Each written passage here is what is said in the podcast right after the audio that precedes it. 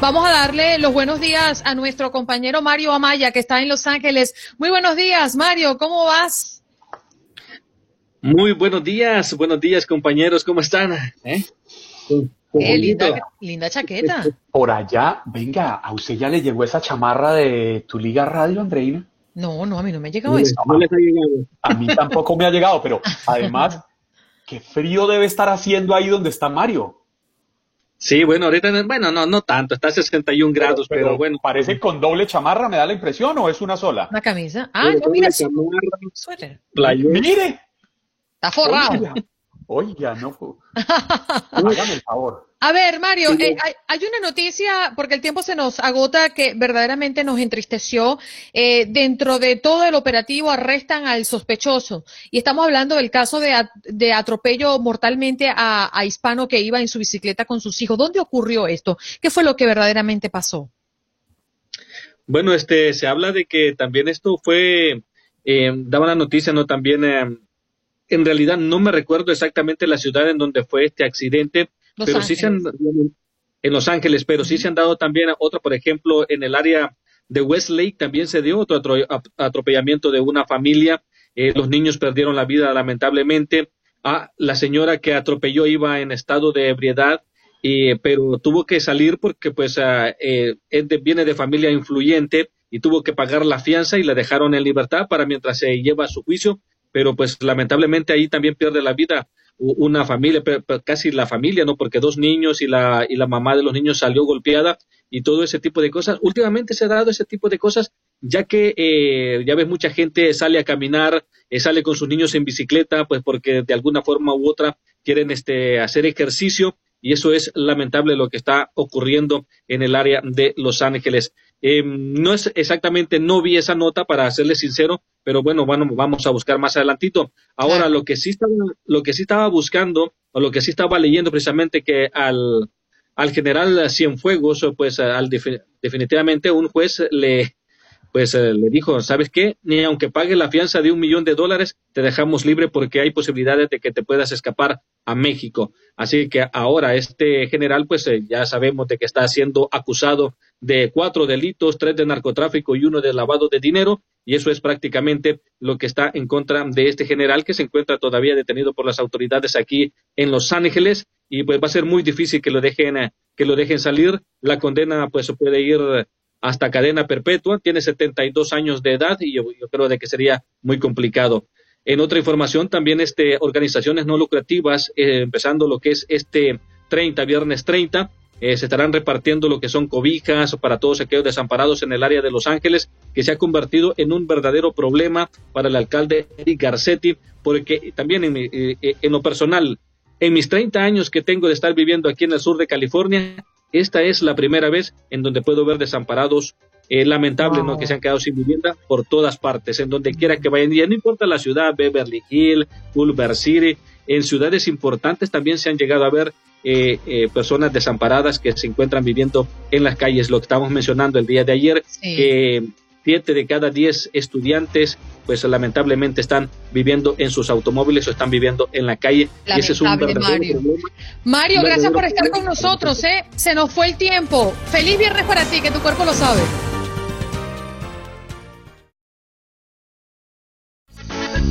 Sigues escuchando Buenos Días América. Hoy es de Buenos Días América. Tras el último debate presidencial previo a las elecciones del próximo 3 de noviembre. Sin duda, coronavirus e inmigración, los temas que generaron mayor polémica en el último debate, en un encuentro que no tuvo tantas interrupciones como el pasado cara a cara. Trump defendió su gestión en medio de la pandemia, mientras que Biden lo culpó de las más de 200 mil muertes por COVID-19 que han presentado en Estados Unidos. Para de inmediato comenzar con este debate, vamos a presentar quienes nos acompañan el día de hoy. Ya lo adelantábamos hace pocos minutos a nuestra audiencia en el Facebook Live. Julio Schilling, politólogo, escritor, director de Patria de Martí y estratega republicano, mientras que Javier Massa también nos acompaña, consultor y analista político demócrata. Muy buenos días, muchísimas gracias por atender a nuestro llamado. Bien, vamos a recordarles cómo son las reglas del juego en este debate de Buenos Días América. Estaremos haciendo una pregunta para ambos y tendrán un minuto y medio para responderlo. ¿De acuerdo, señor Julio? ¿De acuerdo, señor Javier? ¿Nos escuchan perfectamente? No, tengo un problema. Solamente te escucho a ti, no escucho ni a Juan Carlos ni a Julio. A mí en este momento le hablo a ver si me escucha Javier. No, no le escucha. Javier, ¿usted nos escucha? ¿A todos? A ti, no, a ti solamente te escucho, Andreina. Oh, Yo, los, he- yo los estoy escuchando a todos. Buenos días. Muy sí bien. escucho a Julio, pero a Juan Carlos no lo escucho. Julio, buenos días. A ver, Juan Carlos Aguiar probando sonido aquí. Uno, dos, tres. No, no te escucha. Parece que Julio sí me escucha, Andreina me sin escucha, escuchar. Javier no me escucha. Mm. Vamos a hacer algo. ¿Qué tal si vuelves a conectarte, Juan Carlos? Eh, me Mientras- salgo, me salgo y Sí. entro de nuevo. Mientras que vamos de una vez con la primera pregunta y así le damos curso a nuestro debate. Un minuto y medio para que respondan cada uno de ustedes. Bueno, de inmediato nos vamos con esto, ¿no? Eh, se creó una gran discusión por quién creó las aulas para los niños. Trump dice que fue Obama quien las hizo, mientras que Biden lo señala de cruel por usar este mecanismo, manteniendo a cientos de niños alejados de sus padres. ¿Qué opina usted? Comencemos con usted, señor Javier. Adelante. Vamos a darle el beneficio de la duda al señor Trump, que las jaulas fueron creadas durante el gobierno de Obama. Ok, está bien, se crearon. ¿Quién las llenó de niños y padres de familia? Trump. ¿Quién las llenó de niños que ahora no encuentran a sus padres? Trump. ¿Quién dijo anoche que prácticamente no le importa la situación de esos niños? Trump. Así que vamos a poner en la balanza de las responsabilidades políticas a quien puso las jaulas y a quien las llenó de seres humanos. Así que para mí eso es clarísimo. Y ya que estamos hablando de inmigración, el señor Biden tuvo anoche la claridad de decir que va a abrir un camino a la legalidad a los millones de indocumentados que tenemos en este país y las garantías también a los Dreamers que se quedarán en Estados Unidos. El señor Trump tuvo la oportunidad de poder fijar una posición y decir algo, no dijo nada. Su política de inmigración se traduce en un muro, del cual solamente, eso también me da risa, en cada debate Trump le añade 100 millas al muro que dice que ha construido. Comenzó en el primer debate diciendo que son 200, después por Twitter que son 300 y anoche dijo que ya van en 400 millas. Igual se las concedemos las 400 millas de una línea fronteriza de 1900 millas, la frontera de Estados Unidos con México. O sea, en, en el tema de inmigración, absolutamente risible. Lo que vimos anoche fue, para terminar, fue a un presidente hablando como candidato y a un candidato hablando como presidente. ¿Cuál es su opinión, señor Julio? Adelante. Mira, eh, primero vamos a contestar la pregunta. Las jaulas eh, la construyó eh, la administración de Obama y las llenó la administración de Obama. Esas jaulas no estaban, ¿para qué la habrá, o sea, para qué la habrán construido? ¿Para exportarlas a alguna parte? No, la construyeron porque las llenaron. Las fotos eh, que fueron tomadas del 2014 eh, no estaban vacías, tenían personas dentro. De manera de que eh, el gobierno de Obama, eh, pues esa era la ley y se estaba cumpliendo la ley. En cuanto a los pronunciamientos del, señor Biden con respecto a, las promesas de inmigración, de reforma, de dar paso, está en búsqueda desesperada de votos. Yo creo que ayer quedaron muchas cosas claras, incluyendo el estado mental de Biden, que realmente eh, eh, deja- dejaba mucho que desear. eh, casi parecía que fue una tortura extraordinaria para el señor Biden, sobre todo cuando se le enfrentaba sobre la corrupción crasa y descarada eh, de Joe Biden para enriquecer a su familia. Yo creo que eso fue, que ya no sé, ya no pueden decir que es un ruso, o sea, ya hay un testigo clave, socio de negocios eh, del hijo de Biden. Y no estamos hablando que se le está cogiendo con el hijo de Biden. Eh, si el hijo de Biden no, tuviera un padre que fue vicepresidente, todo esto sería relevante, no tendría ningún sentido. Si esto hubiera ocurrido en la vida privada, ¿no es verdad? O sea, mientras el señor Biden hubiera ocupado algún Se le acabó el tiempo, señor. Va- vamos con tu pregunta, Juan Carlos. Vamos a ver si nos escucha completo el señor Javier. Ahora sí me escuchan los dos. Perfecto. Perfecto. Ok. Eh, comienzo la misma pregunta para ambos. En esta oportunidad comienzo con Julio. Joe Biden aseguró anoche que de ser elegido, él será el presidente y no el vicepresidente, como cuando acompañó a Barack Obama. ¿No es esta una forma muy simple de evadir las responsabilidades que le competen por haber sido el segundo a bordo durante los ocho años de gobierno?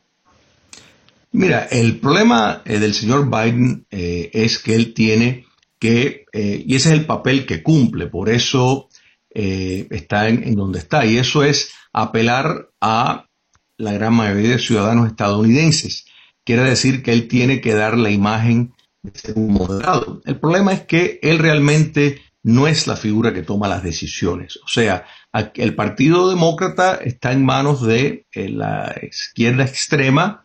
Eh, la, vicepresidenta Kamala Harris probablemente va a tener un papel mucho más importante que han tenido, que tuvieran otros vicepresidentes de nuevo, con el favor de Dios, yo no creo que, salga electo, por supuesto, pero eh, esa es la tarea del señor Biden, o sea, de demostrar de que él es el, que él es el big guy, que él es el que está encargado, y no digo big guy solo en el sentido de la corrupción, sino que es el que está mandando, por eso no se lo cree ni, ni la esposa de Biden. Ay, Dios mío. Esos son sus argumentos, mi querido Julio, ¿en serio? Volver otra vez a la yo sé que Yo sé que la corrupción eh, eh, es que es difícil porque efectivamente el, si se aplica la ley probablemente iría preso. Entonces yo puedo entender, eh, Javier, que eso ustedes quisieran pretender, ¿no es verdad?, silenciar a ese testigo. El testigo los mató, ese es el problema. Ustedes estaban Julio, la oportunidad está del señor Javier, adelante. Le escuchamos la, escuela de Trump, ¿se han dado cuenta? Igualito, repitiendo, interrumpiendo, el amigo Schilling. Oiga, no puedo dejar de mencionar algo que, dijo hace un rato, hablando de, este cuento ahora que quieren inventar, ¿no? La laptop, igual, la misma historia con Hillary Clinton, de hace cuatro años. Ahora es la laptop del hijo de Biden.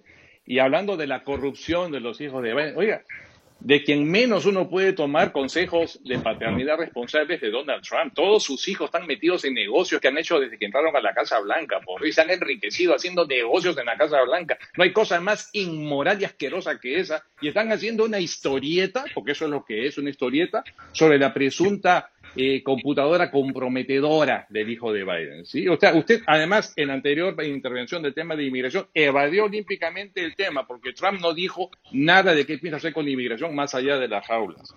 Y eso de que Biden es poco menos que el caballo de Troya, ¿no? Para meter a la izquierda radical. El señor Biden es el candidato mi querido amigo Julio. No es Bernie Sanders, no es Ocasio Cortés, que son quienes representan el señor Biden es un hombre de centro, bien claro está, y en sus propuestas está clarísimo. Ayer con el tema, por ejemplo, de los seguros de salud, del, programa de, de, salud, fue clarísimo, dijo, yo voy a respetar quienes quieren mantener sus seguros médicos privados, los van a poder seguir manteniendo.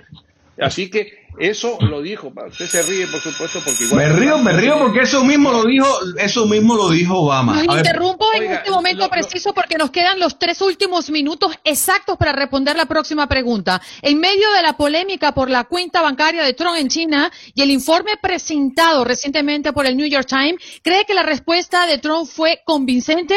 Biden le pide que publique sus declaraciones o que deje de hablar de corrupción. Le doy la palabra, señor Javier Maza. Mire, en primer lugar, clarísimo que Trump se ha pasado cuatro años diciéndonos que el peor enemigo de Estados Unidos es China y ahora resulta que hace negocios con China. Y ahí está la prueba, una cuenta comercial con China. Y simplemente, correcto, venimos escuchando que el IRS le está haciendo una auditoría desde hace cuatro años. O sea, es, yo creo, todo un récord en la historia, nunca antes conocido, que una auditoría tome más de cuatro años. Ese cuento solamente se lo creen los tontos, sinceramente. Y Trump cree que todos son tontos como sus seguidores. O sea, prueba una vez más la absoluta incapacidad moral de Trump, que no ha querido mostrar sus declaraciones de impuestos, primero porque tiene negocios con los países enemigos de Estados Unidos y segundo porque declara pérdida sobre pérdida y realmente eso es lo que es un loser, un gran perdedor. Y por eso es que paga 750 dólares de impuestos. Es la única manera. Pregúntale a cualquier técnico en temas tributarios. Tú pagas 750 dólares siendo un multimillonario, solamente se acumulan pérdidas multimillonarias. Y eso es lo que no quiere que se sepa, porque es un verdadero loser. Javier, Javier, Javier, tú, eh, mira, el partidismo te está llevando al fanatismo y eso se está, te está tupiendo las ideas. Mira, eh, eh, tú bien o debes de saber de que uno puede prepagar impuestos, que si paga demasiados impuestos tienes crédito. Eso es lo que ha pasado. El New York Times que, que, sea, que fue apologista de Stalin, que fue apologista de Castro, o sea, tiene un historial de mentiras y eso es un hecho y, y si en algún momento quieres hacer un debate para precisamente el apologismo que está dando sobre cierta prensa sería formidable. Eh, mira, lo que estás diciendo en cuanto a China eh, es inexistente. El gran problema de China es Joe Biden. Miles de millones de dólares le han canalizado a su hijo. Eso es corrupción crasa y descarada. Es una vergüenza. Imagínate, esa persona no solo tiene problemas mentales, no solo que la extrema izquierda está en dominación del partido político, sino también mafioso. O sea, el big guy eh, con las computadoras, sí, y la analogía con eh, los Clinton, efectivamente, otros corruptos, crasos, eso es un hecho. Entonces, ¿qué vas a decir? ¿Vas a negar que la información del testigo clave socio, o sea, que ese individuo no existe? Él es el que recibió toda esa correspondencia. O sea, eh, hay evidencia de sobra de que esa computadora es era de Hunter Biden y que todo eso existió. Pero ¿cómo tú puedes explicar que Hunter Biden, con todas las deficiencias que tiene, le van a dar contratos de miles de millones de dólares, empresa de energía extranjeras de la cual su padre tiene un vínculo directo? Por favor, yo, entiendo, yo entiendo que tiene que defender eh, Estamos al borde, señor Chile, discúlpeme la interrupción, nos quedan segundos para despedir este bloque, pero vamos a continuar este debate en la próxima parte con muchas más preguntas para nuestros invitados el día de hoy. Javier Maza, consultor y analista político demócrata, y Julio Schilling, politólogo, escritor, director de Patria de Martí y estratega republicano acá en Buenos Días América. Gracias por su participación. Ya regresamos.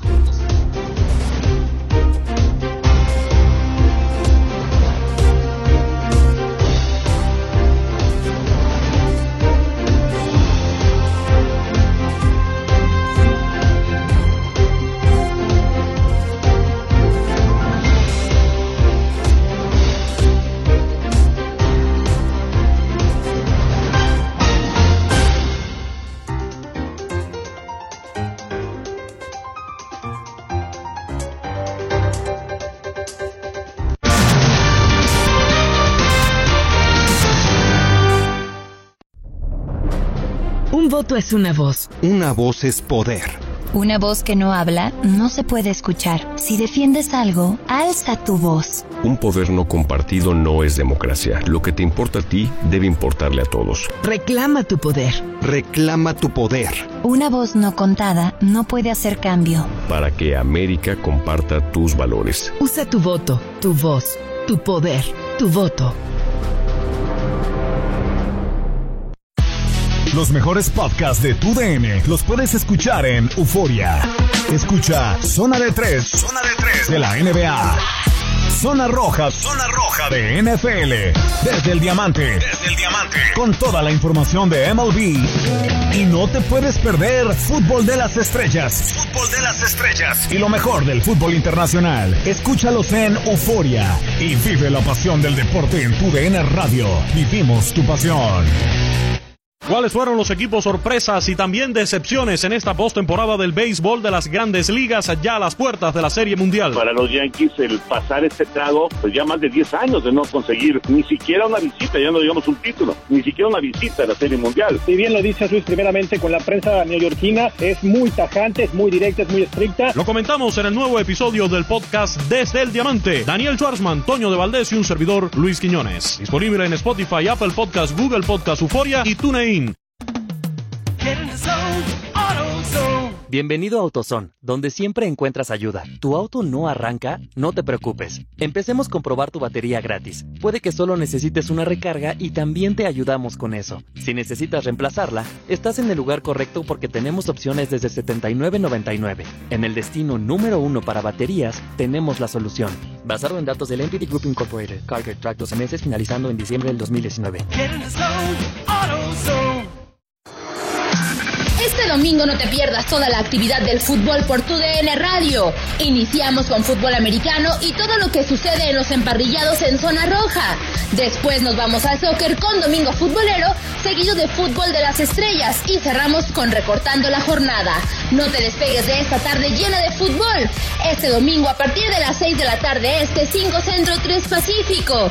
Tu DN Radio, vivimos tu pasión.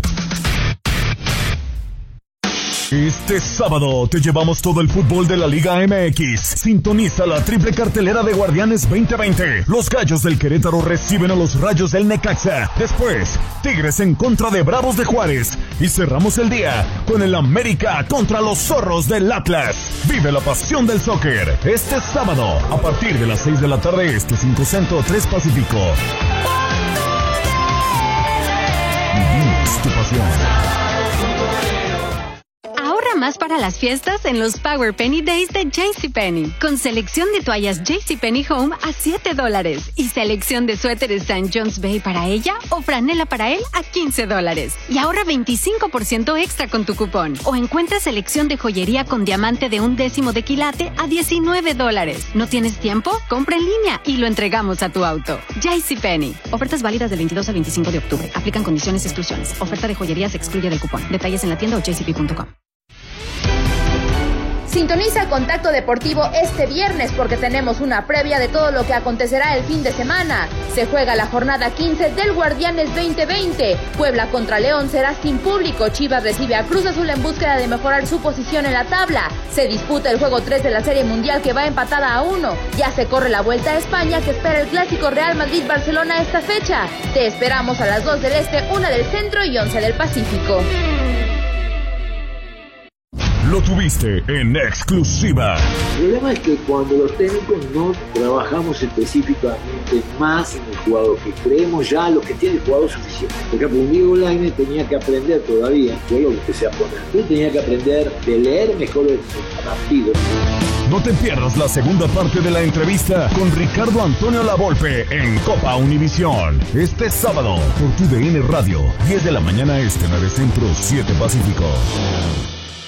Escuchas Buenos Días América, aquí en tu DN Radio. Continuamos con nuestro debate en Buenos Días América a propósito del último debate presidencial de cara a las elecciones del próximo 3 de noviembre. Nos sigue acompañando Javier Maza, consultor y analista político demócrata, y Julio Schilling, politólogo, escritor, director de Patria de Martí y estratega republicano. Gracias por continuar con nosotros. Un placer. Bien, adelante, Juan Carlos. Sí, eh, comienzo preguntándole a Javier, eh, y la misma pregunta para ambos. El presidente Donald Trump anoche aseguró ser la persona menos racista. ¿No es esto una amplia contradicción frente a las palabras y la actuación que ha tenido desde que comenzó su campaña hace cuatro años, un poco más de cuatro años? A ver, Juan Carlos, desde que empezamos con una comparación como que yo he hecho más por los afroamericanos que Lincoln, híjole, o sea, ahí nomás eso te, te, sienta el tono de un, líder completamente mesiánico, chauvinista y que no puede simplemente controlar su narcisismo patológico, ¿no?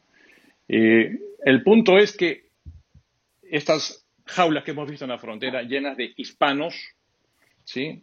Eh, esas expresiones de que de México solamente nos llegan narcotraficantes, delincuentes y violadores, eh, el haber hecho comentarios eh, sobre Ocasio Cortés diciéndole que regrese a su país porque como es morenita, no puede ser americana. Es decir, y el además, y para mí lo más concluyente de todo, Juan Carlos, que Trump en estos cuatro años, habiéndose preguntado 500 veces por qué no condena a los grupos de la supremacía blanca y no lo ha hecho, es para mí la ausencia de ese rechazo, la afirmación más clara de su postura prorracista. O sea, es clarísimo. No hemos tenido nunca que preguntarle tantas veces a un presidente de Estados Unidos si rechaza a los grupos que promueven la, la, supremacía blanca.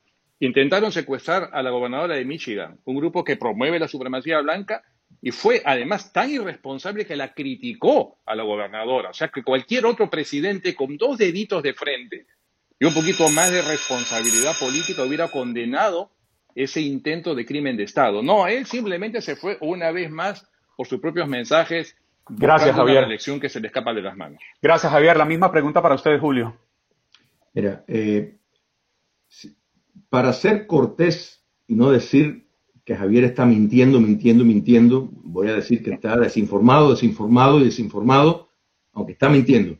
Eh, primero, eh, bajo ningún concepto, eh, esto es parte de las herramientas eh, del Partido Demócrata y, y la guerra que le han hecho desde el primer momento a eh, el presidente Trump para decir eh, que es racista. Primero, racismo sistémico, racismo institucional en los Estados Unidos es un mito, es una mentira. La evidencia empírica, empírica nos demuestra que eso no es el caso.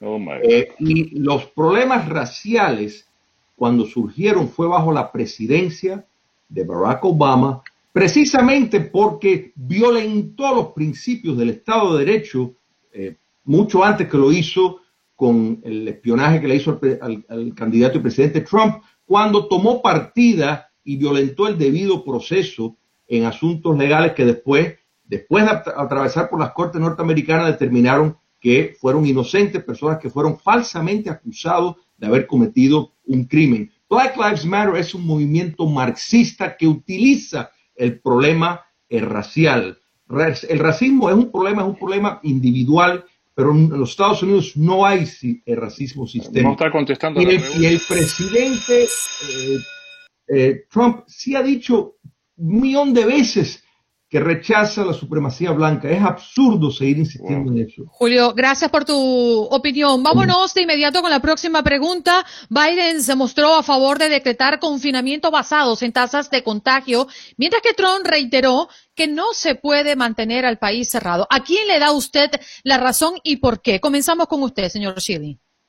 Mira, eh, el CDC acaba de dar la información de que de los muertos que han habido 130 mil, o sea, las muertes atribuidas al, al coronavirus, 130 mil de ellos fueron causados por otras enfermedades que eventualmente desencadenó y se reportó como el, coronavirus. El hecho de que eh, los cuerpos médicos reciben, hospitales, etcétera, 20% más de acuerdo al CARES Act, eh, y que tienen inmunidad legal en cuanto al tratamiento, probablemente tienen mucho que ver con eso. Los Estados Unidos con 2.8% tienen una de las tasas de mortalidad más bajas, o sea, es uno de los países que menos las personas se mueren, que es lo que hay que ver. Lo que pasa que eh, el dar la visión apocalíptica es fundamental para los demócratas, porque primero cuando el presidente eh, Trump cerró la frontera, busquen los tweets del señor Biden, lo llamaba xenofóbico, es de marzo, el 18 de marzo,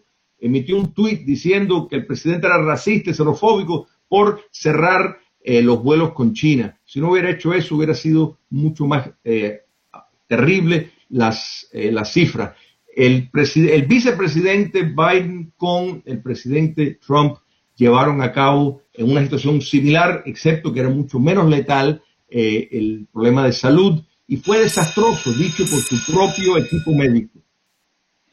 Adelante, señor Massa. Yo le voy a dar una sugerencia al señor Schilling. Aléjese un poquito de Trump. Señor Schilling, el analfabetismo político es contagioso. Y usted es un hombre inteligente. Le está haciendo daño. Por osmosis. Está usted dejándose contaminar. Javier, tú debes saber mucho de analfabetismo político. Mire, para un hombre como Trump, que se comparó con Lincoln, para un hombre como Trump, que nos dice que se pudieron haber muerto millones y que hagamos fiestas porque solamente se han muerto 220 mil en este país, para un hombre como Trump que nos dice que la vacuna ya viene cuando todos los médicos y científicos dicen que viene en el primer trimestre de 2021 con mucha suerte, yo no sé quién es el analfabeto político y con cada defensa que usted hace de Trump, señor Schilling, está quedando más abajo. Por favor, un poquito más de autoestima por su parte, ¿eh? En serio. Está bien que usted quiera defender a Trump, pero defiéndase usted mismo primero. Es decir, e- e- el argumento es completamente deleznable. Nosotros lo que hemos visto ayer simplemente lo que dijo Biden. Yo voy a gobernar con la ciencia de mi lado, no con la ciencia ficción. Y eso es. Y dijo, yo voy a parar esta pandemia porque para mí no interesan demócratas o republicanos, interesan que todos somos norteamericanos. Y ese mensaje es un mensaje de estadista, algo que está muy fuera del alcance de Trump, evidentemente, porque Trump de estadista nunca tuvo ni tendrá nada absolutamente. Ahora, yo en este momento de este debate le quiero hacer solamente una pregunta, señor Schilling, pero bien simple, señor Schilling, a ver si usted me la contesta con un sí o con un no, nada más. ¿El señor Donald Trump es un inmoral, sí o no? Bien, la, la siguiente pregunta, Juan Carlos. Eh, Julio, comienzo con usted y luego sigo con, con Jorge, eh, con Javier, perdón, la misma pregunta. Anoche vimos por Univisión un, un, un, debate que termina con un ejercicio bastante interesante. Invitaron a 17 electores todavía indecisos. De estos 17, al terminar el debate, 15 habían tomado una decisión en una inclinación bastante, bastante apretada. Solamente dos quedaron con la duda de por quién votar. ¿Ustedes creen que esto sucedido aquí en el sur de la Florida podría ser el reflejo de lo que podría estar pasando en el país al término del debate de ayer? ¿Los indecisos ya habrán tomado una posición más clara? Mira, eh, primero, yo me alegro ver que Javier eh, utilice su tiempo en vez de defender a Biden o hacer sus argumentos, sino hablar de mi persona. Eh, y sigue hablando de mi persona y sigue hablando de, parece una fijación eh, conmigo. No, sí, o sea, pero demuestra el, argumento vacío. Eh, en cuanto a contestar tu pregunta eh, de que si las personas, si todavía quedan votantes no decisos, sí. Mira, recuerda que vivimos en un sistema donde el voto es voluntario. Y hay muchas personas que podrán, vamos a suponer, no gustarle el señor Trump.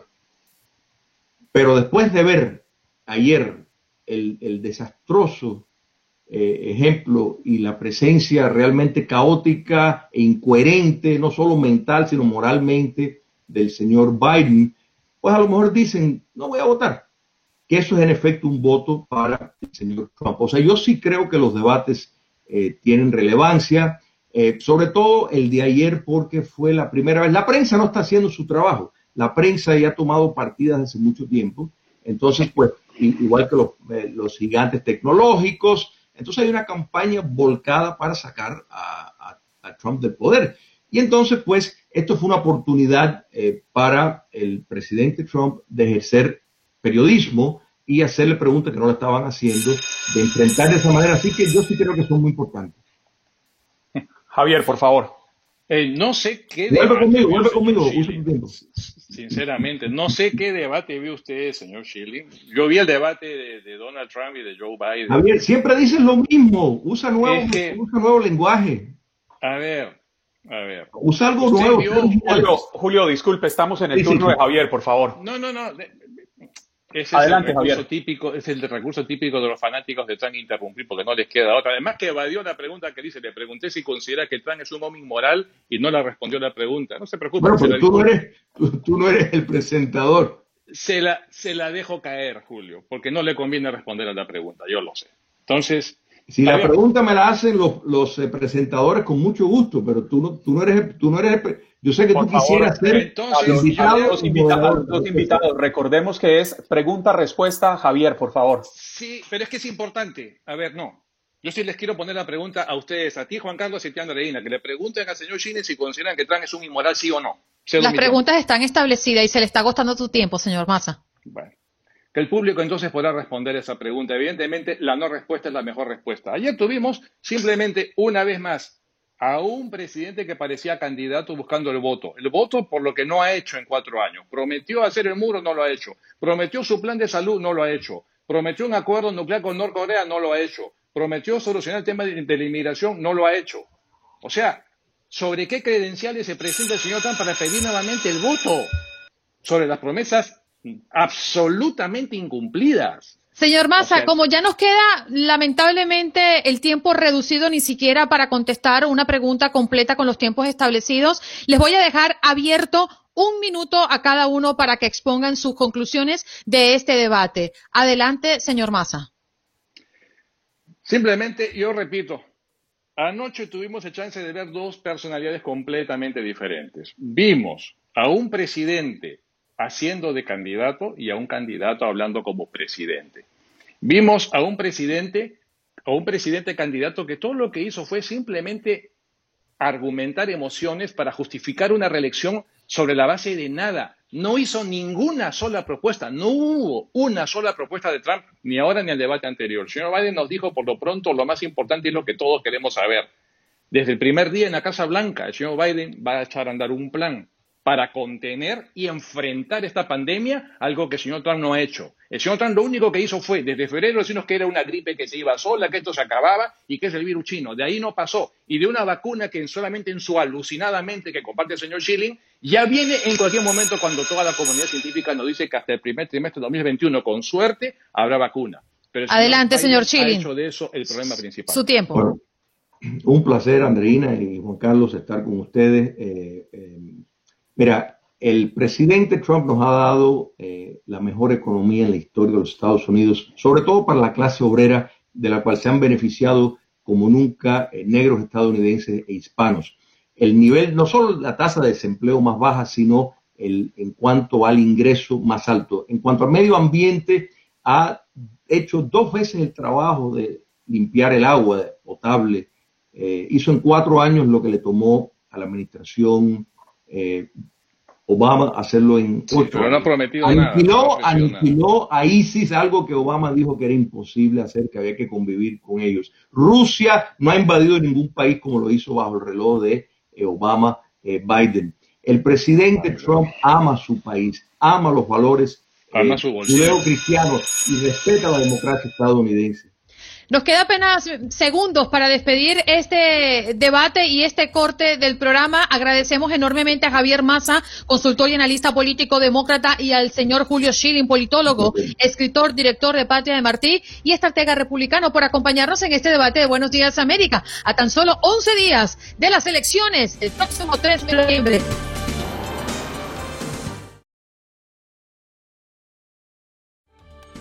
Bueno, eh, vámonos de inmediato también a conectar con nuestro próximo invitado. Son buenas noticias, como siempre los viernes. Queremos darles noticias relajantes, queremos entender un poco también lo que ocurre en otras fuentes, ¿no? En este caso, ambientándonos a que es viernes.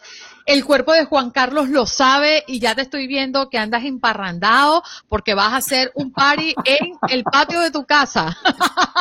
¿Qué destapo, destapo, destapo la primera botella de agua con con limón será, mire, tomando agua con limón. Sí, Hoy es viernes. Definitivamente. Bueno, vámonos, vámonos. Ya está preparado, listo, conectado aquí en nuestra transmisión de Facebook Live también acompañándonos el día de hoy. Es que tenemos mucho que celebrar. Celebramos que nuestra gente sea definitivamente exitosa y que sea reconocido, nominado como mejor nuevo artista en los Latin Grammy 2020. Miki Bahía, buenos días. ¿Cómo estás? ¿Cómo te sientes? Buenos días, buenos días. Adriana, ¿cómo estás? Juan Carlos, buenos días a toda la gente que está conectada. Hoy es un día de celebrar. Bueno, estos días han sido mucha celebración. Como dice, estamos nominados. Es mi primera nominación como mejor nuevo artista a los Latin Grammy. Oye, eh, la verdad es que es un año muy complicado, sobre todo para los artistas, porque mm, en esta costumbre de querer ir a sus conciertos, de tenerlos frente a frente y la posibilidad de que ustedes tengan ese contacto directo con su público, con sus fanáticos, pues llega este tiempo de pandemia y en medio de esta pandemia premios como los Latin Grammy que también se van a vivir de una manera diferente. ¿Qué significa para tu carrera en este año tan difícil sobresalir y ser nominado, que para mí ya es una victoria? Muchas gracias, muchas gracias. Eh, pues te cuento que en este momento el tema es de, yo creo que de reflexión. Me siento muy afortunado, a pesar de, que esto ha sido un trabajo de muchos años. Yo llevo muchos años, digamos que trabajando no por los Grammy, sino por construir una carrera junto a un equipo que aún permanece y que se hace más fuerte a través de los años. Y eso creo que es el mejor reconocimiento, que la academia, el que va al lado tuyo en el camino, te diga, hey, vas bien, te certifique, como dices tú, te nomine, ya es un gran logro. Y también siento que es una etapa de reflexión. Creo que el mundo está pasando por un momento en el que eh, incluso los artistas que estamos recibiendo estas nominaciones tan importantes no podemos cegarnos y decir, no, espérate que es que estoy nominado, después voy al, al COVID, ¿no? Tal vez hay muchas cosas que aprender a, a mejorar eh, en este proceso de, de adaptarnos al COVID. Mike, usted tiene una carrera relativamente nueva, empezó en 2013 cuando salió de, de un reality show en Colombia. ¿Cómo ha logrado consolidarse? a lo largo de estos eh, siete años para llegar al punto al que ha llegado? ¿Qué consejo le daría a los artistas jóvenes que quieren seguir esa trayectoria que usted tiene hoy en día? Bueno, eh, yo recuerdo que habían eh, algunas cosas en mi cabeza que no cambiaron, que no cambian al día de hoy. Y es, eh, pues primero, que no, no tenés que ser ni el más bonito, ni el mejor cantante, ni el que más plata tiene, ni el que mejores contactos tiene para lograrlo. Uno. y lo otro es que make things happen, haz que las cosas sucedan y no me cuentes tus problemas, fueron las dos frases más importantes en este proceso. y la paciencia Ah, esa sería como la leche del cereal. Esa nunca me faltó. Oiga, eh, yo, yo perdóneme, lo interrumpo. Andreina, ¿escuchó? Eh, no hay que ser el más bonito. Usted que todas las mañanas me, trata a mí de feo aquí al aire. Ay, lo que pasa es que, mira, eh, te, voy a explicar un poquito eh, el dolor que siente Juan Carlos. Una oportunidad estábamos hablando de la gente bonita que se conectaba aquí, que son todo el mundo, ¿no? Esta familia de Buenos Días América es una familia linda, todos. Pero entonces yo le digo a él, oye, y le veo la cara y estamos aquí en transmisión face to face y yo, le digo, emociono. wow, Juan Carlos, bueno, tú eres bonito por dentro. Y entonces él se sintió así como que, bueno, ese, ese es el cuento para que lo entiendas, Mike. no, pero bueno, bonito, bonito por dentro y por fuera. lo, dice, lo dice un experto. Escucha, Andreina, ah, escucha, escucha, escucha que lo dice un experto. Ay, repítaselo, Mike, por favor. Eh, señor Juan Carlos, eh, eres muy bonito por dentro y por fuera. Gracias. Presidente del club de fans. y, te digo, y te digo una cosa, ¿sabes que es muy chévere? Eh, porque siento que es la misión, todos tenemos una misión y yo siento que esa es, de, cierta manera, es mi misión. He sido paciente, he, sido, he trabajado en el proceso, he acompañado a mi pareja que de alguna manera empezó después de mí y empezó a, capitalizar éxitos antes eh, de los que yo capitalicé. Incluso el año pasado estuvo nominada ella primero. Y esa paciencia y el haber celebrado y el haber disfrutado con ella, siento que fue también que la vida me dijo, ok, ahorita te vamos a dar el aval parcero. Y me siento muy feliz por eso. Oye, eh, la verdad es que cómo se sobrevive eh, en tiempo de pandemia, hablando de los artistas, ha sido tan importante las redes sociales. En tu caso, has hecho conciertos. ¿Qué ha pasado eh, en tu planificación de este 2020 para estar más cerca de tus fanáticos? Bueno, ha sido una evolución constante porque, pues, por lo menos aquí en Colombia, hemos tenido las restricciones han ido acorde al desarrollo de la pandemia. Entonces, por un lado, de pronto en la parte de los conciertos ha sido la más difícil, porque incluso aquí en Colombia hicimos un concierto donde se podía, era solo virtual y después se volvió híbrido porque la pandemia soltó unas restricciones por el tiempo que ya llevábamos encerrados y ya se podía ir en carro, pero entonces tenías el carro y arriba tu tarima, que era como tu, tu palco, y al lado un baño y al otro lado las escaleras para subir. Entonces no había contacto con nadie y eso fue muy chévere, eso pasó hace más o menos un mes. Eh, y pues digamos a través de las redes sociales, con herramientas como TikTok, haciendo cosas diferentes para que pues digamos que esa comunicación eh, tuviera dinámica y siento que ha mejorado. Digamos que las redes sociales han crecido un poco últimamente. Óigame, Mike, y yo me imagino que ustedes, al igual que los deportistas, la falta que les hace el grito del público, la fanaticada, el contacto personal, eh, tiene que ser impresionante la banda. Yo tengo, yo soy fanático como de los carros clásicos, de las guitarras eléctricas y de las bandas.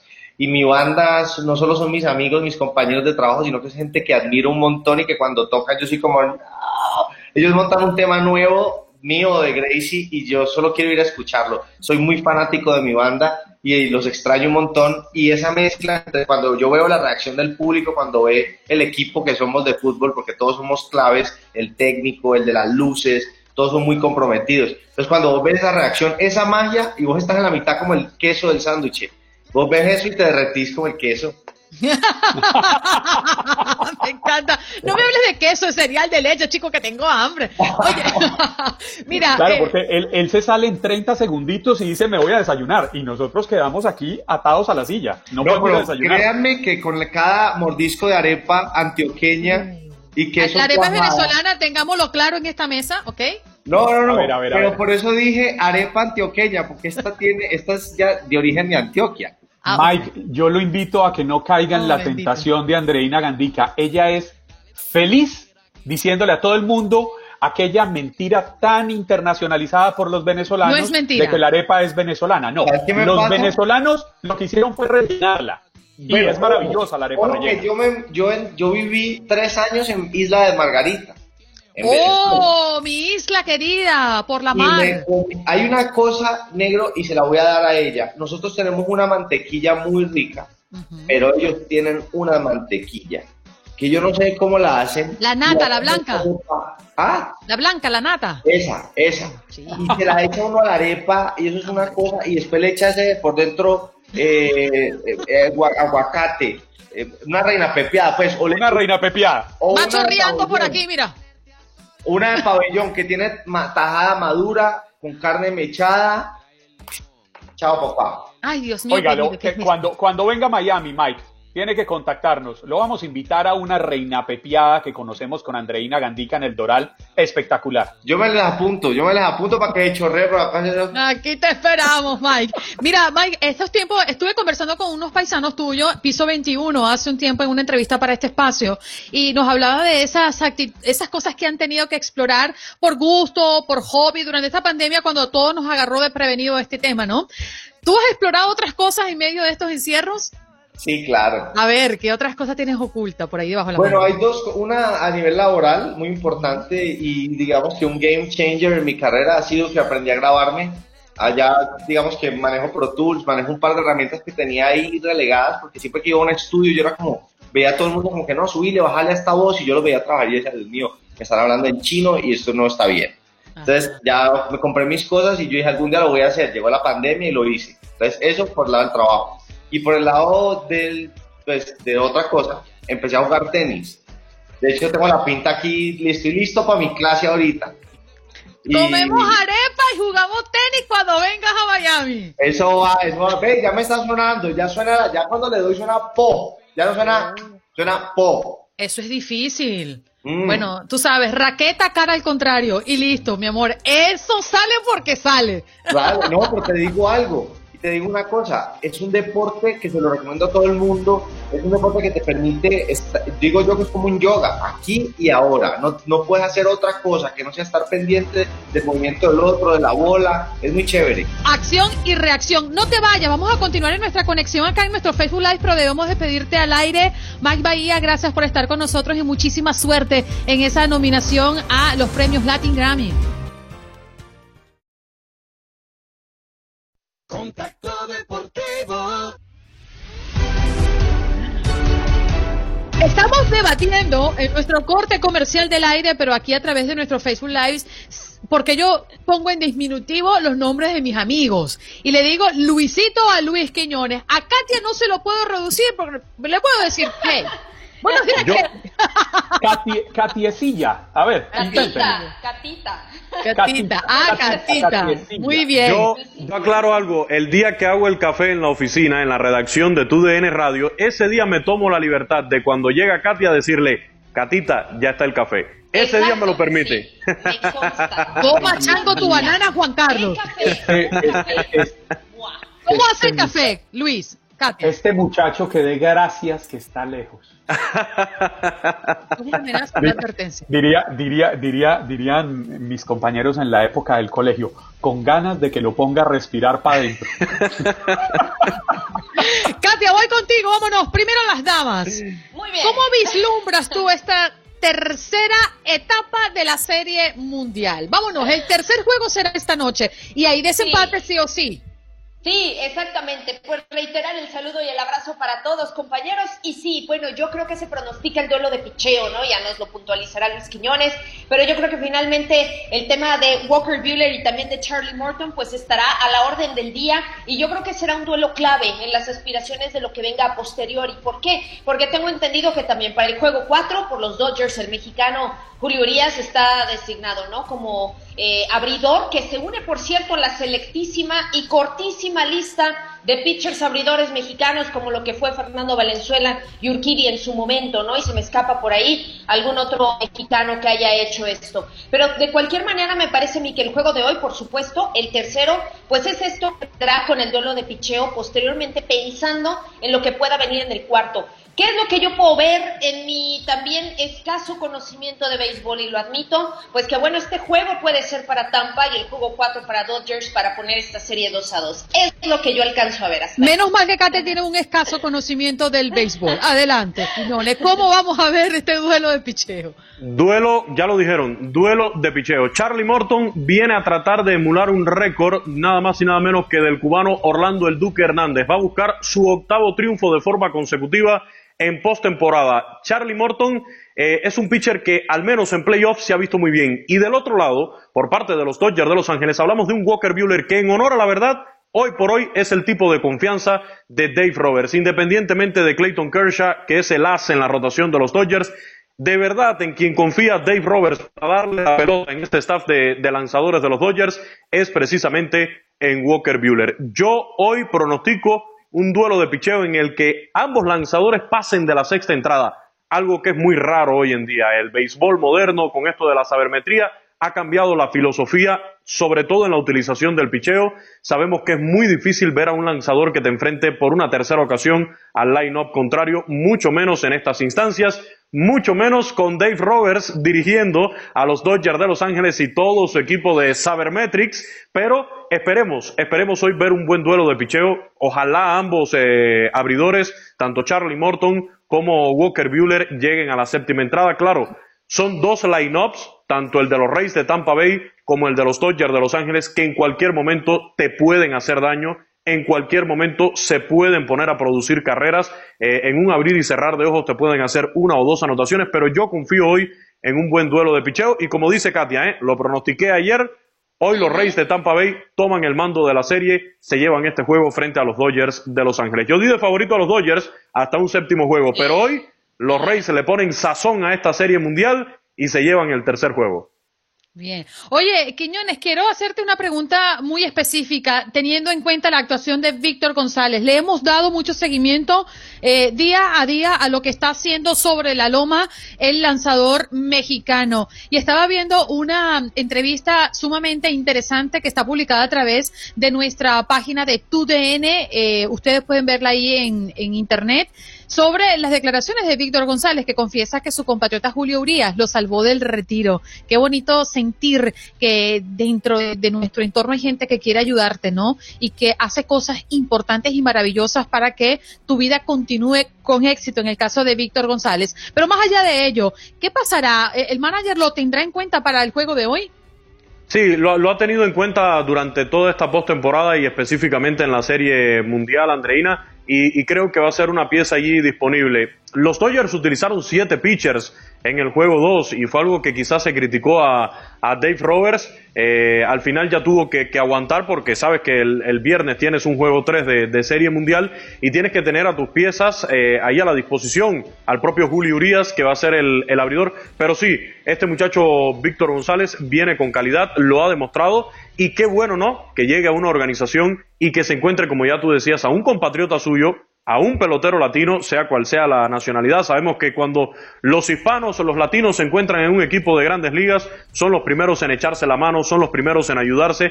Y veíamos también el reconocimiento, veía el video de la celebración eh, después que terminó el juego 7 de la serie de campeonato, como el propio Dave Roberts, como otros jugadores de los Dodgers de Los Ángeles se encargaban de reconocer a la hora de destapar el champán ahí en el clubhouse de los Dodgers, decían, ¿y Julio? ¿Dónde está Julio? ¿Dónde está Julio? Traigan a Julio Urias. Eh, y el propio Dave Roberts decía, traigan a Julichi, a Julichi, por lo de Julichi, de la zona allá de Culiacán. Y qué bueno, ¿no? Que en una organización de, grandes ligas también se reconozca la labor de nuestros peloteros latinos que sabemos todo el sabor que le ponen a la MLB año tras año.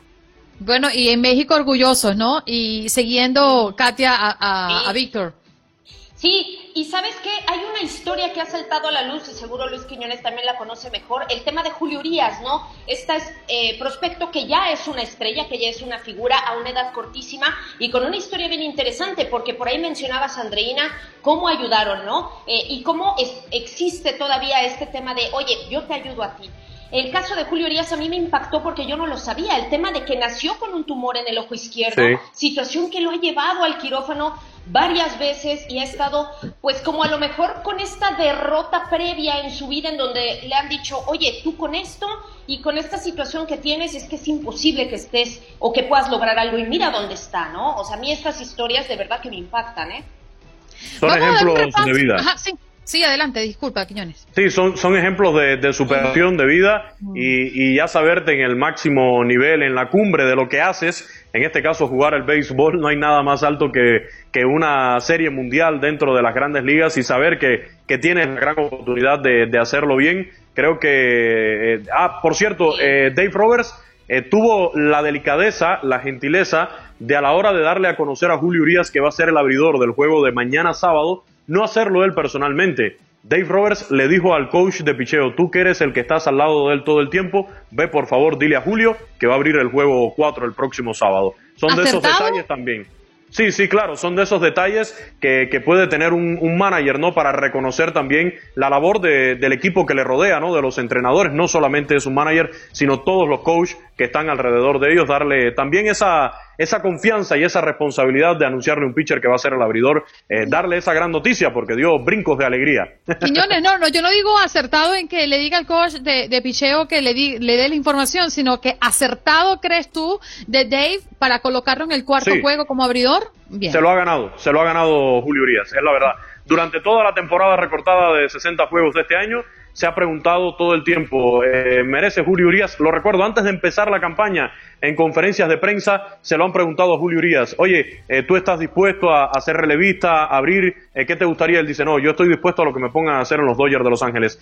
Al, el, el miércoles o el, o el jueves en la conferencia de prensa, le preguntaron de nuevo y él lo decía, me hacen la misma pregunta siempre y respondo lo mismo, estoy dispuesto a lo que sea. Y ya después de esa conferencia de prensa, donde él decía que, que estaba en la disposición de relevar, de abrir, de cerrar el juego, fue cuando se conoció la noticia de que iba a ser el abridor de ese juego 4. Bueno, me quedan dos temas pendientes, a ver si lo podemos resumir, Katia, en un minutito. Lo más importante en la UEFA Europa League, transmisión, ustedes saben, de tu DN Radio. Rápidamente los resultados más importantes y relevantes del día de ayer, porque fueron muchísimos los partidos. El Arsenal que le gana 2 por 1 a Rapid de Viena, el Bayer Leverkusen 6 por 2 al cuadro de Nice, Benfica 4-2 a Lech Poznan, Granada 2 por 1 a PSV Eindhoven, el Napoli que cae 1 por 0 ante el AZ Alkmaar y la Real Sociedad 1 por 0 ante el Rijeka. También ganó el Milán, el Villarreal, el Tottenham y el Hoffenheim. Así que así la actividad en Europa. Rapidito. Rapidito, wow, más rápido imposible. Eh, Katia, Luis, Juan Carlos, mañana el clásico de la Liga Española, el último clásico de este 2020 será a las 10 de la mañana, hora del este. Y es que, eh, para abajo. Ah, no, yo para abajo. No, aquí. no, no, Luis Quiñones que es un villamelón del Barça. No, no, no. ¿Qué? no. Tú, Andreina. Villa- Sí, sí, me- me- a me pregunto- conveniencia y a modo. Venga, venga, venga. Katia, Katia, Katia. ¿Cómo es? Villamelón. En México, Villamelón. La palabra es para decir que es un falso aficionado. A ver. Yo soy, mire, Un pastelero, decimos nosotros en Venezuela, un pastelero. algo. Desde que yo salí, desde que yo salí de, de Cuba, me conocen por dos sobrenombres allá. Número uno, el charro de la calle San Ramón. Y número dos, por el catalán de Camagüey. Yo soy aficionado, aficionado del Fútbol Club Barcelona de toda la vida. Y mire, yo tengo mi bola mágica Entonces, aquí, mira. entonces, entonces ya Mire. lo conocen con tres nombres. Mira eso, la bola de cristal. La, la bola mágica dice que goleada, goleada de 3 a 0. ¿Qué dos dice tu goles de bola? Lionel Messi. Goleada de 3 a 0 Láncese, con dos goles de Lionel Messi. Aquí está. ¿Por qué no se lanzan con una apuesta allí? A ver. De una vez, Catita. No, es Yo- que no, no. Los Tiene miedo. No, no. Tiene no miedo. con ello, no puedo. Tiene miedo No, de la Katia, dejen apuesta. hablar a Katia, por favor, que no la dejan hablar. Katia, adelante, tú tienes la palabra. Gracias, Andreina. Objetivamente, sí me parece a mí que el Barcelona parte con toda la el favoritismo para este clásico, esa es la realidad y llega en un mucho mejor estado de forma, pero de ahí a apostar con Villamelones del Barcelona, no Luis Quiñones. Tú sabes cuánto te estimo, pero no. Tiene Lo que miedo, pasa es que tiene Katia miedo. está dolida. Acuérdate que el Real Madrid comenzó con muy mal pie en la Liga de Campeones. Sí, sí. Tiene, sí. tiene miedo. Pero ya le dije, mire, 3 a 0, dos goles de Lionel Messi. Ya no digo más. Ok, Katia, ¿tú cómo terminará este clásico? Pero Sí, voy, voy a sí. tomar nota, voy a tomar Yo, nota. yo creo que triunfo del Barcelona, no me atrevo a dar marcador, pero yo creo que puede ser un 2-0 o 2-1. Eh, el tema con el Real Madrid es que Sergio Ramos, el capitán, está en duda todavía para disputar el partido y sabemos que cuando Sergio Ramos no está, al Real Madrid le cuesta muchísimo y lo vimos justamente en el partido de Champions League. Así que sí, llega en mejor, mejor forma el Barcelona y yo veo un triunfo culé. Aparte juegan en Barcelona, así que pues eso está a su favor. Juan Carlos, tú que eres el anotador, por favor da tu pronóstico. No, no, no, no. no da lanza cualquiera. No, sí, sí, sí. Claro. Todos, todos. 1-0 ganando el Barça. Ay, era mi mismo Usted sí sabe, usted es un conocedor, Juan Carlos. era lo, voy marcador, pero... lo voy a invitar como analista del próximo partido de Champions en tu DN Radio porque acabas de demostrar que eres un conocedor del fútbol internacional. Oiga, no, Luis, yo, yo le agradezco mucho su generosidad eh, respetuosamente le pido que no me haga esa invitación. no tengo ni idea. Juan Carlos, apunta allí en tu lista. 3-1, me voy yo 3-1 para no tener igualdad en marcador a Barcelona. ¿Ganando quién? Barcelona. Barça. El lunes voy a esperar este momento para Y a Quiñones lo vamos a tener el lunes también. ¿Vamos a estar los cuatro nuevamente el lunes? claro. Sí. Luis, ¿te comprometemos de una vez? Felices los cuatro. Y si con otro pasas el rato. Se acabó el bochinche. Se acabó esto. Ustedes hablan demasiado. Dios mío, se nos fue todo el corte. Es viernes, es viernes. Es viernes, señor. El cuerpo de Katia lo sabe, ustedes no lo vieron, pero ya bailó. Hacemos pausa. Gracias a Luis Quiñones, a Katia Mercader por estar con nosotros. Y ustedes. maravilloso fin de semana. No, se parten. Recuerda que pueden seguirnos en las redes sociales en Buenos Días AM. Esa es nuestra página en Facebook. Nos reencontramos en otro podcast.